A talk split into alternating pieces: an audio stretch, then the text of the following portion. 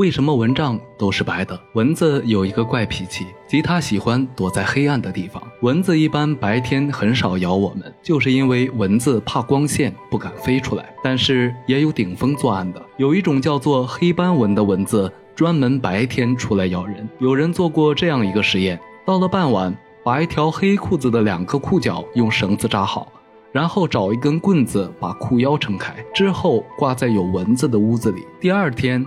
他们在这条裤子里面发现了很多蚊子。据说在过去，很多人都采用这个方法来捉蚊子。蚊帐就是防蚊子的，因此蚊帐大多选择白色。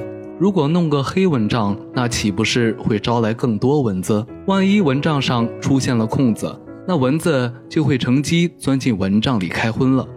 即便不钻进蚊帐，仅仅是贴近我们，它们也能隔着蚊帐叮咬我们。此外，蚊帐是白色的。